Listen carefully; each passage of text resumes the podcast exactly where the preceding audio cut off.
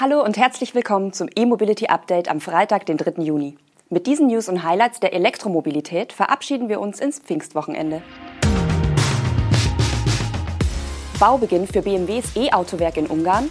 Buick wird zur Elektromarke. Renault präsentiert neue E-Transporter. Neuer Mercedes GLC Plug-in Hybrid und OTA-Updates bei Hyundai. Die BMW Group hat den Grundstein für ihr neues E-Autowerk im ungarischen Debrecen gelegt. Das Unternehmen investiert mehr als eine Milliarde Euro in den Standort. Dort soll ab 2025 die Serienproduktion für das erste vollelektrische Fahrzeug der neuen Klasse von BMW starten. Auf einer Fläche von mehr als 400 Hektar entsteht im Nordwesten der ungarischen Stadt Debrecen eine vollständige Fahrzeugfabrik mit Presswerk, Karosseriebau, Lackiererei und Montage. Die Kapazität liegt bei rund 150.000 Einheiten pro Jahr. BMW betont zudem, dass es sich um das weltweit erste CO2-frei betriebene Autowerk handeln soll.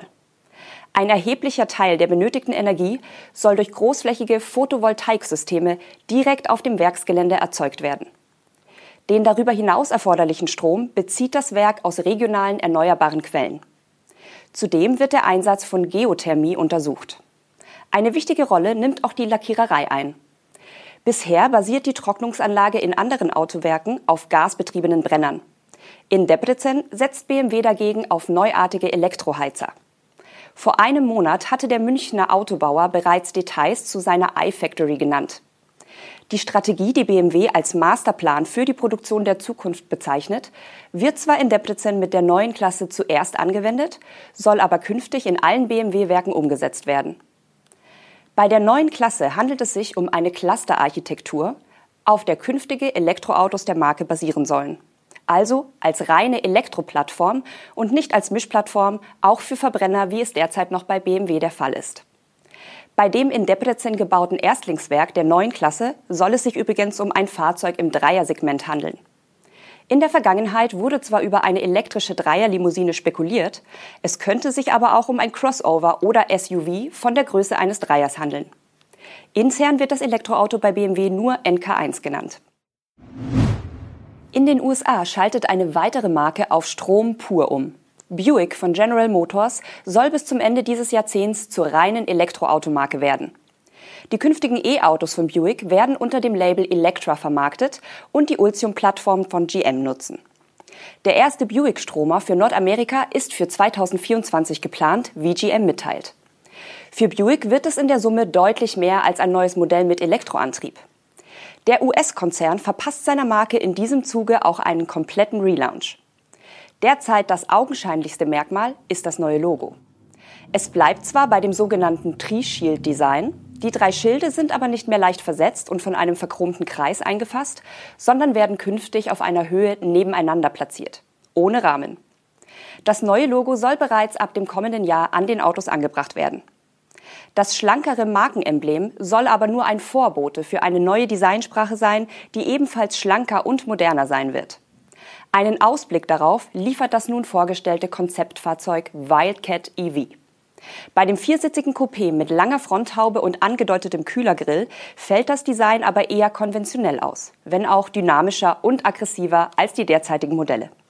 Technische Daten zur Studie nennt Buick nicht. Renault hat sein elektrisches Nutzfahrzeugportfolio erneuert. Mit dem Kangoo Rapid E-Tech Electric präsentiert der französische Autohersteller die zweite Generation seines batteriebetriebenen Kompakttransporters.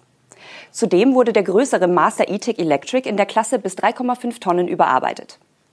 Der Kangoo verfügt über einen Elektromotor mit 90 kW Leistung. Das maximale Drehmoment liegt bei 245 Newtonmeter. Der Akku verfügt über 45 Kilowattstunden Kapazität für bis zu 300 Kilometer Reichweite im WLTP-Zyklus. In der Basisversion ist das Fahrzeug mit einem 11 kW Bordladegerät ausgestattet. Damit dauert das Aufladen der Batterie von 15 auf 80 Prozent zwei Stunden und 40 Minuten. Optional ist ein 22 kW Lader verfügbar. Je nach Version ist auch das Schnellladen mit Gleichstrom und einer Ladeleistung von 80 kW möglich.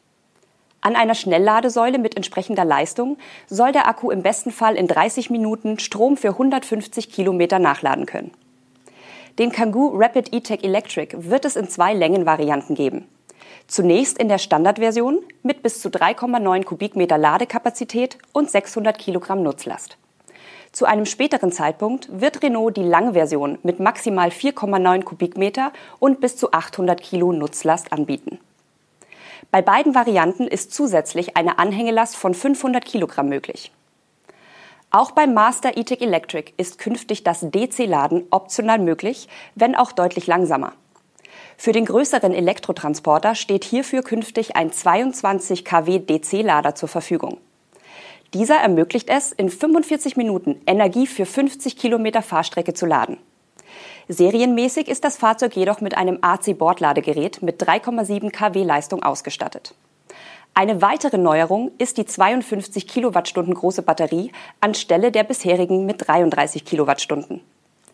Die WLTP-Reichweite des Transporters wächst damit auf 200 Kilometer. Renault wird den aktualisierten Master E-Tech Electric in 15 Versionen anbieten, mit einer Auswahl zwischen drei Längen und drei Höhen sowie mehreren Gesamtgewichten.